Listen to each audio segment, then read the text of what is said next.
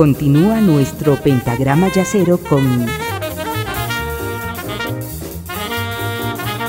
la quinta disminuida.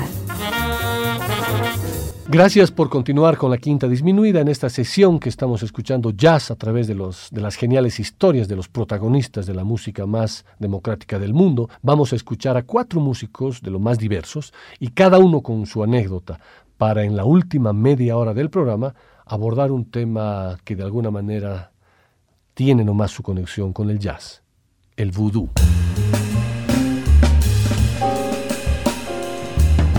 Una de las historias más extrañas y graciosas que le sucedió a Dizzy Gillespie fue aquella que podemos titular Bote por Dizzy y que el texto le corresponde a, también a Fernando García de Andoín, que dice que todo empezó como una broma que un grupo de personas le, gastó a Dizzy en una manifestación pro derechos civiles en Washington en el año 1963. Este colectivo de gente se presentó a la marcha ataviado con camisetas que mostraban la cara del trompetista y el eslogan For President. La sorpresa saltó cuando semanas más tarde Dizzy presentó oficialmente su candidatura como independiente a las elecciones a presidente de los Estados Unidos de Norteamérica en el año 1963. Sus contrincantes eran el demócrata Lyndon Johnson y el republicano Barry Goldwater. Dizzy Gillespie propuso en su campaña, entre otras cosas, el final de la guerra de Vietnam, que en la NASA hubieran astronautas negros y cambiar el nombre de The White House por The Blues House. También nombró a varias personas que, en el caso de ganar, formarían parte de, su gabinete. Miles Davis, director de la CIA, Max Roach, ministro de Defensa, Charles Mingus, ministro de la Paz, y Duke Ellington, ministro de Estado. Aunque parezca mentira, casi gana en el estado de California. Escuchemos a Dizzy Gillespie en la trompeta junto a Thelonious Monk al piano, Art Blakey en la batería, Alt McKibbon en el contrabajo, Sonny Stitt en el saxo y Kai Winding en el trombón en el tema Wouldn't You.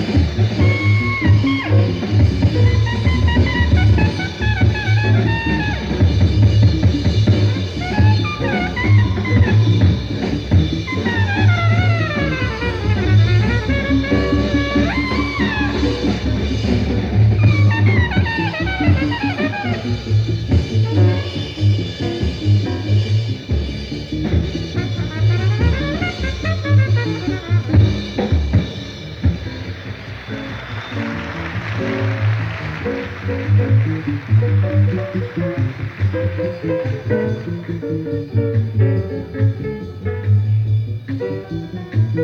you.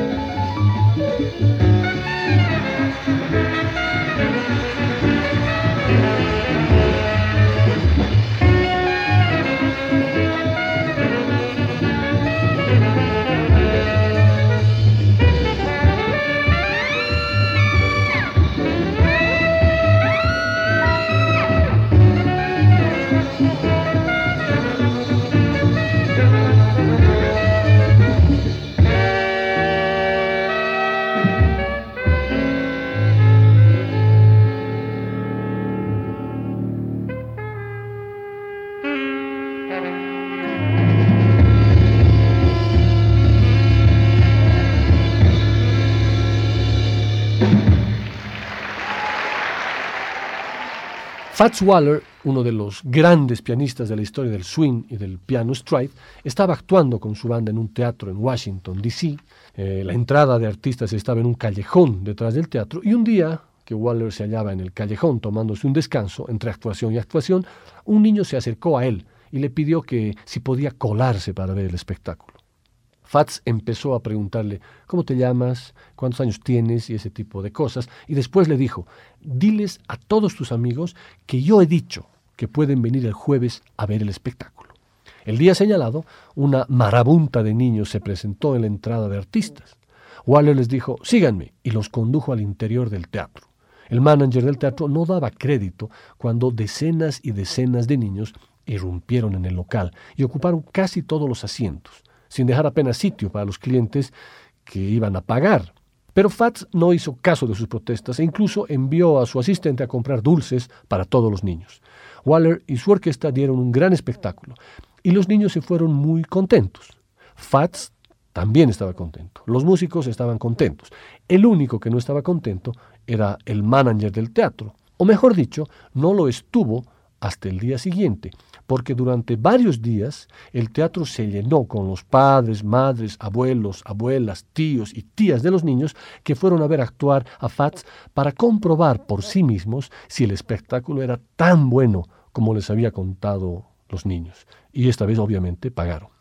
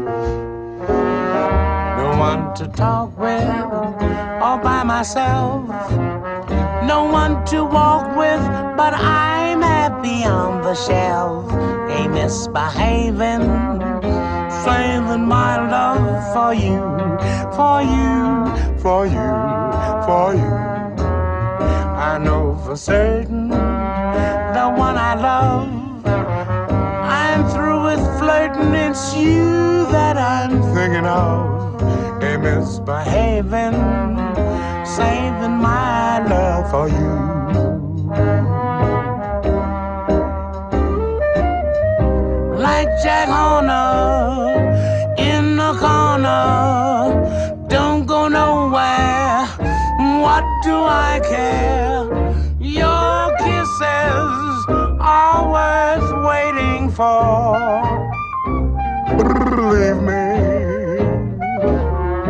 don't stay out late, no place to go. I'm home about eight, just me and my radio. Ain't misbehaving, saving all my love for you.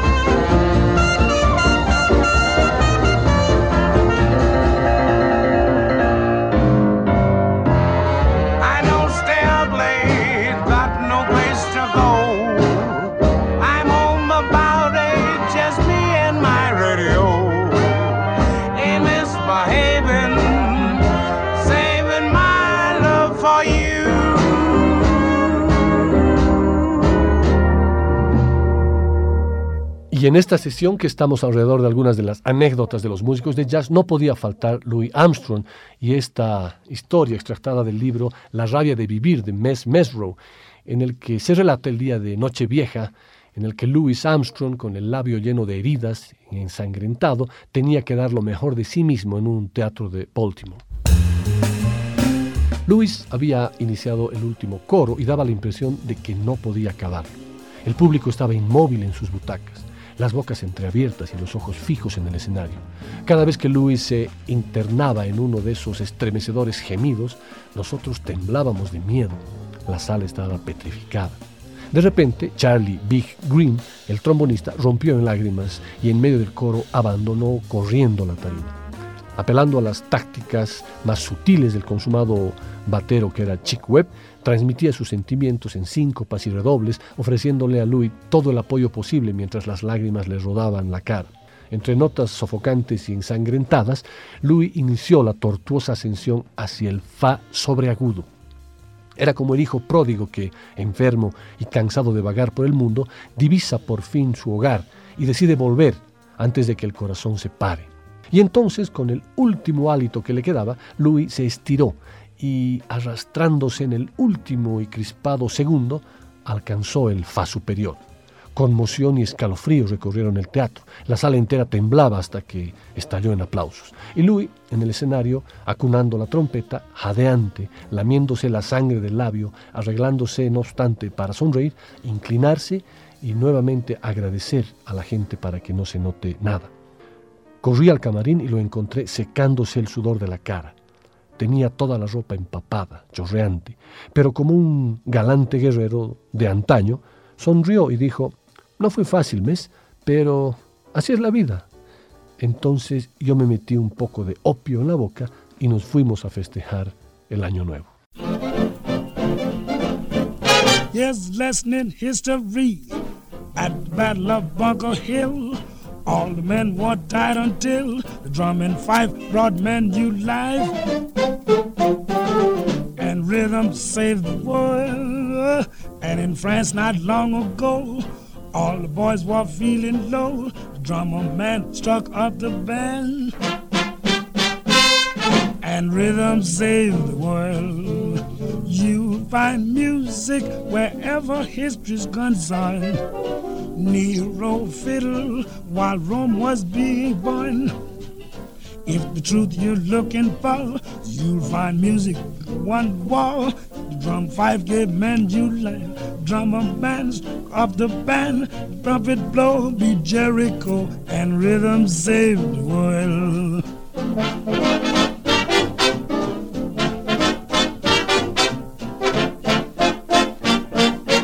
these bus boys dos beijos.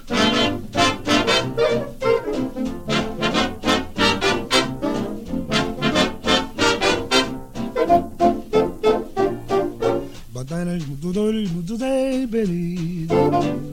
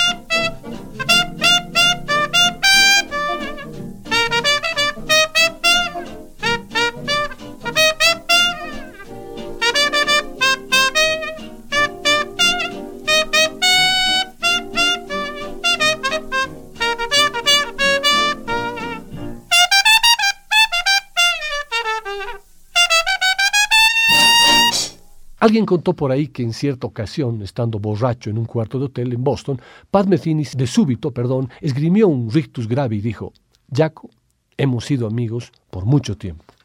Cuando me llegue la hora, ¿podrías hacerme un último favor? A lo que Jaco replicó, Pat, tú has sido mi amigo por años, siempre te has portado de lo mejor, pídeme lo que quieras.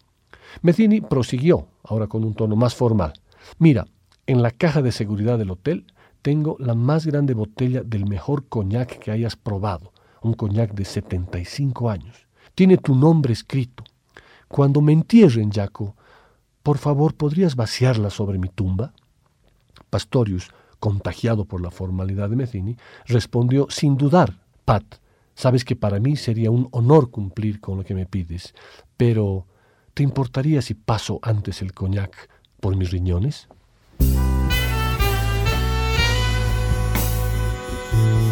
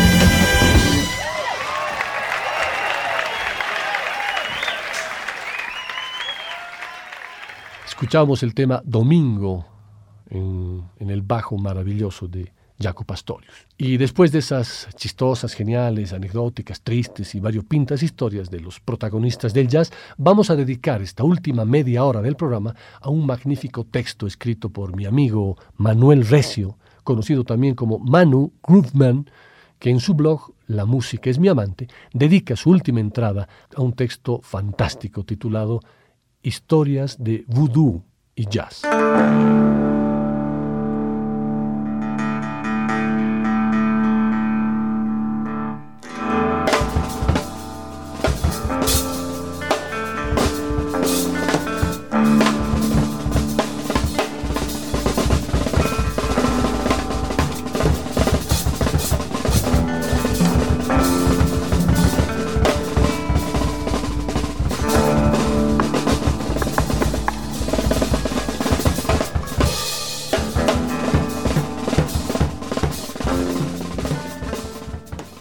No hace mucho tiempo, en Nueva Orleans, vivía una hechicera llamada Marie Levaux. Consiguió hacer fortuna por medio del vudú y la interpretación de los sueños. Por eso, en toda la nación se la conocía como la reina del vudú. La gente venía desde los lugares más remotos, ricos, pobres, educados o ignorantes. Todos querían que les enseñara a alejar el vudú de sus vidas. Y ella lo hacía chasqueando los dedos y moviendo la cabeza. Hablaba de sus amantes, vivos o muertos. Un día, una mujer anciana, la viuda Brown, fue a pedirle un consejo. Quería saber por qué se había ido su amor. La hechicera la miró mientras chillaba. Le he visto, he visto a tu hombre besando a una jovencita en un salón de baile. Se quedaron toda la noche en oscuridad cerca de un roble. La vieja viuda Brown perdió el habla. Las lágrimas brotaban de sus mejillas, pero la hechicera la consoló. Silencio, no llores. Haré que vuelva. Esparce este polvo de serpiente por el suelo de tu casa y él volverá la mañana del viernes con el canto del gallo. Marie Levaux usaba todo lo que estuviera al alcance de su mano para sus hechizos mágicos, polvos, aceites, amuletos. Gentes lejanas y cercanas venían a escuchar a esta asombrosa mujer. Tenían miedo de ser vistos en su casa, por lo que se arrastraban hacia la noche para escuchar su destino. Esa oscuridad les ocultaba. Pero cuando Marie Levaux hablaba, temblaban. Fabricaba sus amuletos con el cuerno de un carnero disecado con plumas y cáscaras de mazorca de maíz. Una urna con un gato negro y aletas de bagre hacían que los hombres se abrazaran a la religión y olvidaran sus pecados. Antes de continuar con esta historia maravillosa de Manuel Recio, los invito a escuchar el tema compuesto por Miles Davis titulado Run the Voodoo Down esta vez a cargo de las cantantes Cassandra Wilson y Angelique Kidjo.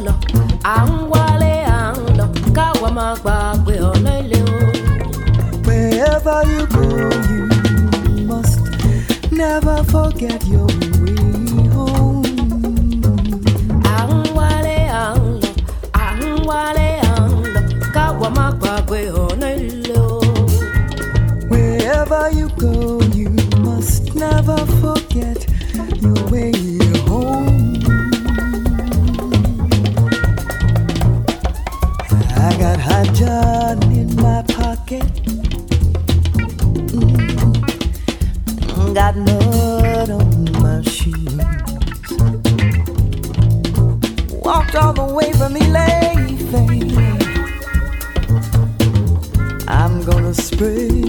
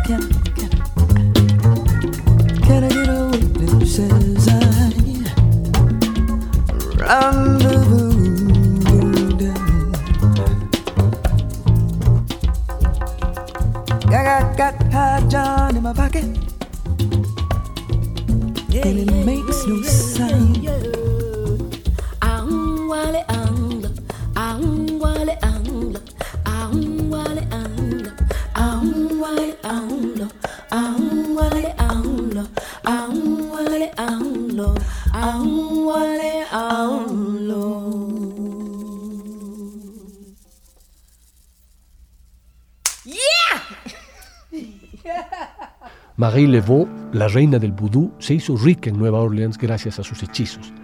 Pero una mañana, el amanecer trajo noticias tristes. Marie Laveau había muerto. Fue enterrada una noche de luna menguante. Su tumba estaba en el cementerio de San Luis. Pobre Marie Laveau. La gente todavía sigue creyendo en ella, la reina del vudú, allá en la vieja Nueva Orleans. Por eso, Oscar Papa Celestin sabía de lo que hablaba con su canción a una antigua hechicera. Había sido uno de los músicos pioneros en Nueva Orleans. Tocó la trompeta desde en las famosas brass bands que poblaban la ciudad hasta en los primeros combos de jazz. Dirigió una de las bandas callejeras más importantes, la Taxido Brass Band. Además conocía bien a los grandes, King Oliver, eh, Kid Ory, Louis Armstrong. Con todos ellos había compartido escenario. Oscar Papa Celestin casi a título póstumo, quiso inmortalizar la historia de Marie Laveau más allá de las fronteras de su Nueva Orleans natal. No se la había inventado. Anteriormente en un programa de radio de 1951 ya la había recitado para la audiencia tal y como se muestra al principio. Tal vez la hubiera escuchado en su infancia y había pasado de boca en boca. En el jazz, al igual que en la cultura afroamericana, predominaba la tradición oral frente a la escrita. Como se aprecia en la letra, la protagonista, Marie Laveau, era una hechicera de Nueva Orleans a la que todo el mundo acudía para solicitar sus favores. Conjuros, hechizos, sortilegios, enamoramientos. Las gentes de la ciudad la apodaban como la reina del vudú. Podría dar la sensación de que estamos hablando de una mujer de leyenda o de un personaje mitológico, pero no. Marie Laveau fue una persona muy real, unos meses antes de su muerte, en 1954, Oscar Papa Celestin grabó un misterioso relato que llamó Marie Laveau. Fue su último disco.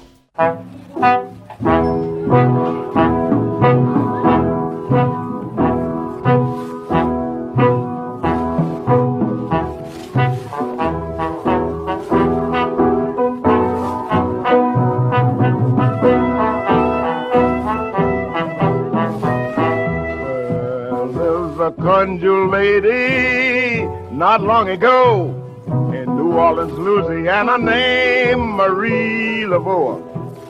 Believe it or not, strange as it seems, she made a fortune selling voodoo and interpreting dreams. She was known throughout the nation as the voodoo queen. Folks come to her from miles and miles around. She showed them how to put that voodoo down. to the voodoo lady they would go. Rich, educated, ignorant and poor. She snapped her fingers and shake her head.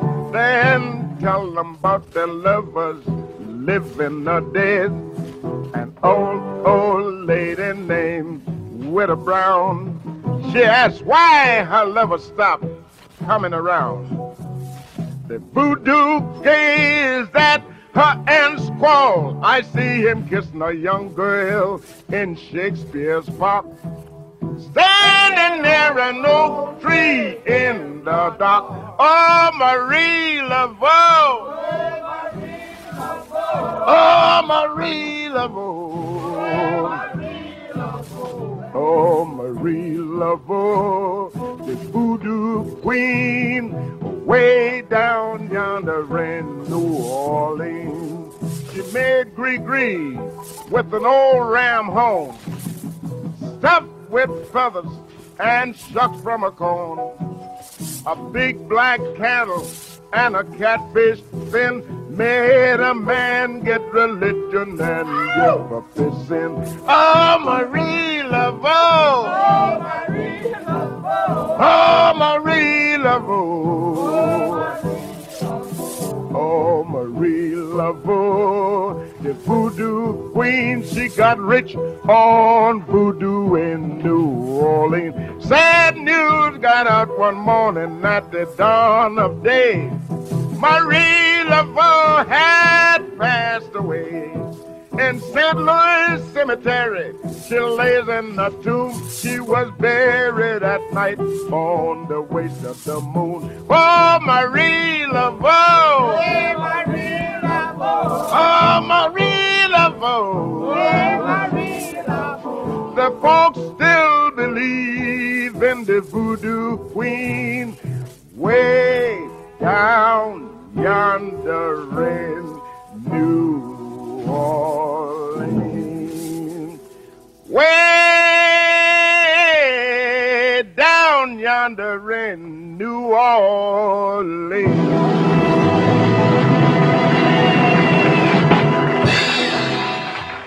calderas humeantes donde se arrojaban gatos negros, antorchas ardientes proyectando sombras grotescas que parecían moverse al ritmo de los tambores africanos, golpeados por huesos de animales o tal vez personas, los cuerpos desnudos y sudorosos se contorneaban desafiantes mientras bebían cantidades ingentes de whisky y ron que añadían ímpetu al ritual y potenciaban el efecto de las pócimas mágicas.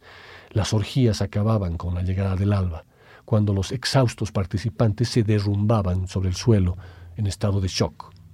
El sensual movimiento de la carne fresca retorciéndose daba paso a una agonía fruto del desenfreno voodoo y fiel reflejo de la capacidad de dominación que Marie Laveau ejercía sobre la gente. Su belleza ancestral, su exótica apariencia, su encanto natural y su poder en atracción que aglutinaba raíces blancas, negras e indias. La convirtieron en una especie de diosa inmortal, adorada y venerada por unos, temida y respetada por otros. En 1881 fallecía, quién sabe si víctima de su propio encantamiento o envenenada por alguno de sus seguidores, pero según dice la canción, su recuerdo todavía sigue vivo. La gente sigue creyendo en ella, allá en Nueva Orleans.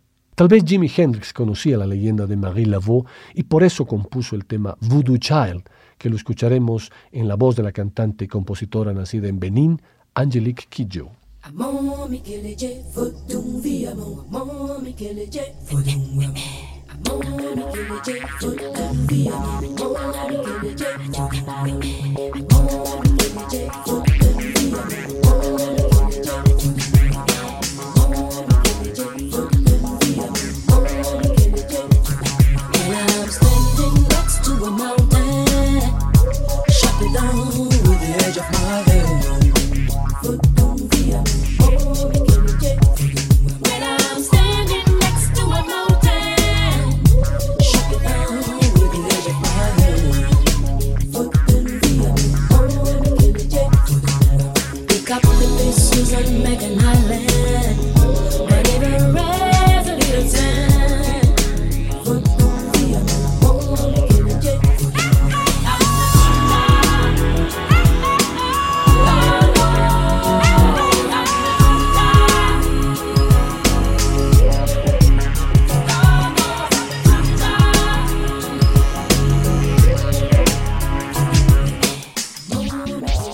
do, do.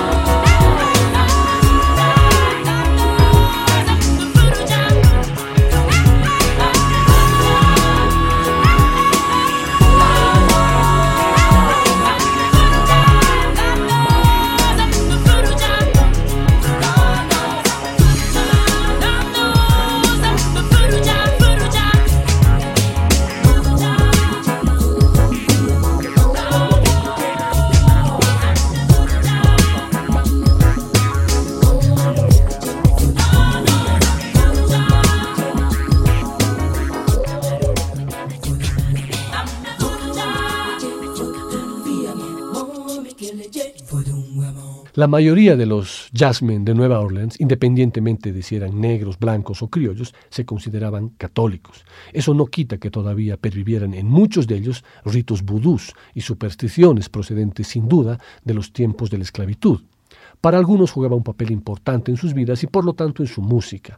En los años de germen del jazz, el culto vudú aún florecía en Nueva Orleans como algo habitual, aunque generalmente oculto, esos ritos de origen africano se habían arraigado con fuerza en la población desde que en la Revolución de Haití muchos inmigrantes negros llegaran a la ciudad. No era extraño ver referencias al vudú en los músicos de Nueva Orleans que se dejaban sugestionar por sus hechizantes poderes. Por ejemplo, Jelly Roll Morton era supersticioso hasta tal punto que pensó que la muerte de su madre fue causa de un hechizo. Él mismo, al final de su vida, creía que el motivo de su deteriorada salud se debía a la maldición de una bruja. Canciones como Grandpa Spells o Bugaboo sobre un siniestro ritual vudú eran buena muestra de ello. Esto es pues Bugaboo a cargo de Jelly Roll Morton y su orquesta.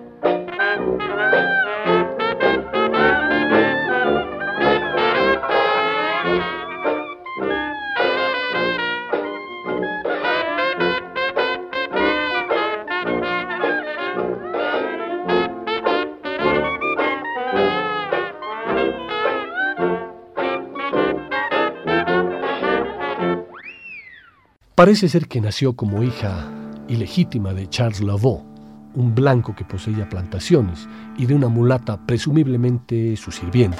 Se especula con la fecha de su nacimiento, alrededor de 1794, pero no está del todo claro. Lo que sí parece seguro es que fue antes de la compra de Luciana a los franceses. En 1819 se casó con un negro libre procedente de Haití llamado Jacques Paris, aunque lo hicieron en la Catedral Católica de San Luis, Ambos eran aficionados a practicar hechizos vudú.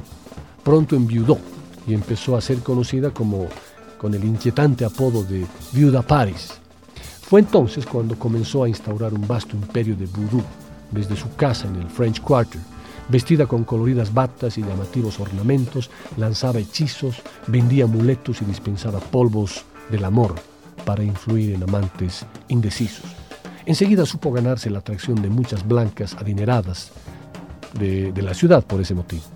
Al mismo tiempo, al norte del barrio francés fundó la Marie Lavos Maison Blanche, una sórdida casa del placer frecuentada por comerciantes blancos de alto poder adquisitivo que acudían allí para disfrutar de los favores de jovencitas mulatas. Se dice que Marie Laveau contemplaba toda la escena sin participar. Cuando no había blancos, la maison se transformaba en un inmundo escenario donde se realizaban todo tipo de ritos orgiásticos, a menudo amenizados por bandas de músicos. La reina del voodoo, ataviada con su característico pañuelo en la cabeza, hacía beber a sus súbditos sangre caliente de serpientes recién sacrificadas. Esto es Chasing the Voodoo, a cargo de Aldi Meola.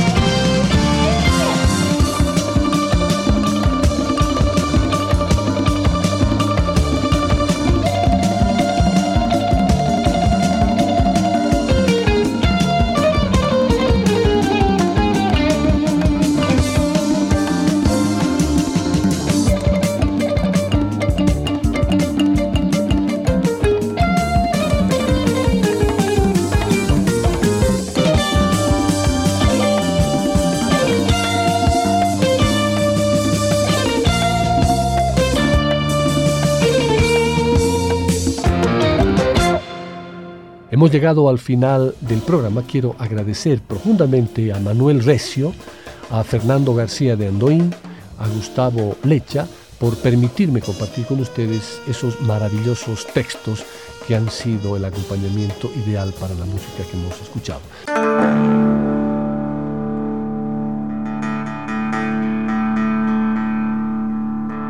Aquí está Sonny Clark, acompañado de Tommy Tarrantine, Charlie Rose, Batch Warren, Billy Higgins, en el tema que va a cerrar la sesión y que tiene por título Voodoo.